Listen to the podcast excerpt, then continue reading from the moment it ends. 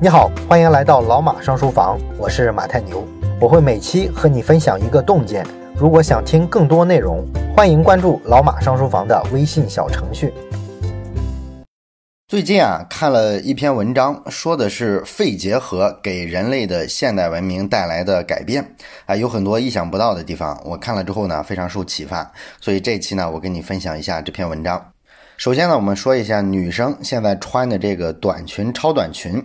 其实呢，最早的时候啊，并不是为了性感呀、为了美观之类的这种目的。我们现在的人如果猜一下这个短裙、超短裙是怎么被发明的，可能我们不少人啊会猜测啊，肯定是以前社会风气比较保守，所以超短裙这种东西呢，普通的女人是不太可能穿的，那就一定是从事特殊职业的女性啊，为了招揽顾客而发明的这种超短裙的穿法。后来呢，社会开放了，女人呢可能以性感为美，这种短裙呢就变成了流行文化。哎，但是呢，实际的情况并不是这样啊。实际上，在十九世纪的时候，人类在还没有掌握治疗肺结核的技术的时候，当时得了肺结核就意味着你离死神啊已经不远了。所以呢，是出于求生欲啊，当时的人类被迫改变了很多生活习惯，这个裙子变短就是其中之一。因为在细菌被发现之前呢，人们不知道啊，吐出来的这个痰里面有病毒、有细菌，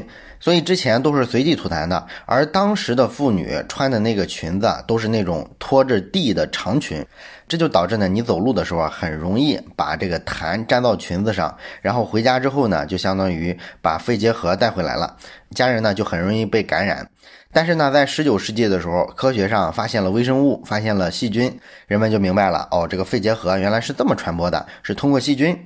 于是呢，这些妇女们就纷纷的改短了自己的裙子，这样呢，就不会因为裙子太长，把这些病菌带回家了。当然了，短裙后来能在女性中间流行开来呢，而且会越来越短啊，变成超短裙，这肯定是和审美和流行文化有关系的。但是就早期它的诞生而言，它的目的啊，并不是为了好看，只是为了活命。那么肺结核呢，不仅对女性的审美啊产生了影响。对男人也一样啊，我们看《权力的游戏》之类的这种影视作品，都可以看到，古代的欧洲男子啊是很喜欢留胡子的，而且当时的文化认为呢，这是一种彰显男人气概的方式。但是事实证明呢，这个观点大错特错了，因为胡须离嘴巴很近，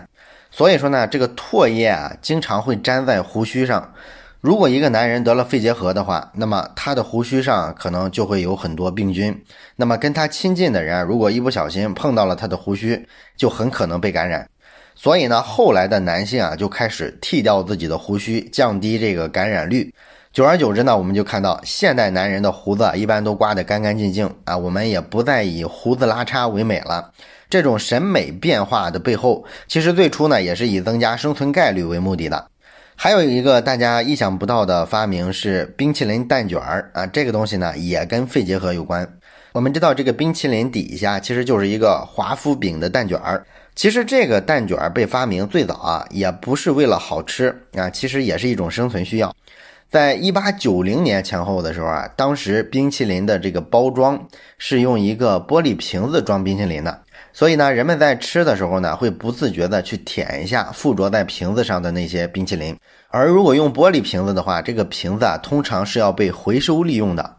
那那个年代啊，消毒杀菌的措施是非常简陋的。所以说呢，如果一个结核病人他用了这个瓶子，回收回去之后，其他人再用，很可能呢，消毒是消不干净的，会导致别人也被感染。那么，为了解决这个问题呢，在一九零四年的圣路易斯世界博览会上，当时就出现了一种华夫饼制作的冰淇淋蛋卷儿，它替代了原先的那个小的玻璃瓶子，用来装冰淇淋啊。这样呢，大家可以直接把这个蛋卷吃掉，这就杜绝了结核病菌的传播。当然了，人们后来发现它确实更好吃啊，这是后话了。另外呢，还有一次性的纸巾和纸杯。这也是啊，大概在一九零七年前后，为了防止结核病毒的交叉感染而发明的。而且当时呢，因为大家对肺结核啊特别恐惧，所以啊那时候对这个一次性纸杯和纸巾的宣传是说，如果你用完了之后，不仅不能再重复使用了，还要把它们烧掉，不要给结核病菌任何可乘之机啊。所以你可以看出来，当时对这个肺结核啊是多么的谈舌色变。那最后还有一个影响就是不要随地吐痰。这也是咱们现代社会的一个道德标准。随地吐痰被认为是不文明、没素质的表现。这个道德规范其实也是在微生物被发现之后啊才产生的。知道了肺结核的传播机理之后啊，全社会都要求大家不要随地吐痰。减少这个病菌在公共场合传播的机会，那么随地吐痰呢，就成了一种不道德、没素质的标志。这个道德规范的变化，就让肺结核的发病率啊大幅下降。当然了，你可能会说，现在不是很多地方还不文明吗？随地吐痰还是很普遍。这个呢，主要还是现代医疗卫生事业发展太快了。现在啊，肺结核对普通人健康的威胁啊，已经大大降低了。最大的威胁没有了，那么我们在不随地吐痰这件事上，其实就不如当年肺结核肆虐的时候啊坚持的要更好。因为当时如果不能杜绝随地吐痰的话，不仅是害自己，还可能害别人，是真的会死人的。现在呢，无非就是个素质问题，所以当年对随地吐痰的限制是要更有效一些的。你看啊，上面咱们说了这么多，是不是没有想到？哎，人类为了抵抗疾病的这个求生欲啊，居然会对现代的生活方式造成这么深远的影响。从审美到生活方式到道德标准，都烙上了一层对肺结核恐惧的烙印。所以这就让我想起了社会学家郑也夫的那本书《文明是副产品》。那本书认为呢，人类社会的各种文明文化的现象，只是在进化的过程中，人类为了适应环境、增加生存概率而做出的一些选择，并不是人类啊出于让自己更高级、更文明的目的啊去做的选择。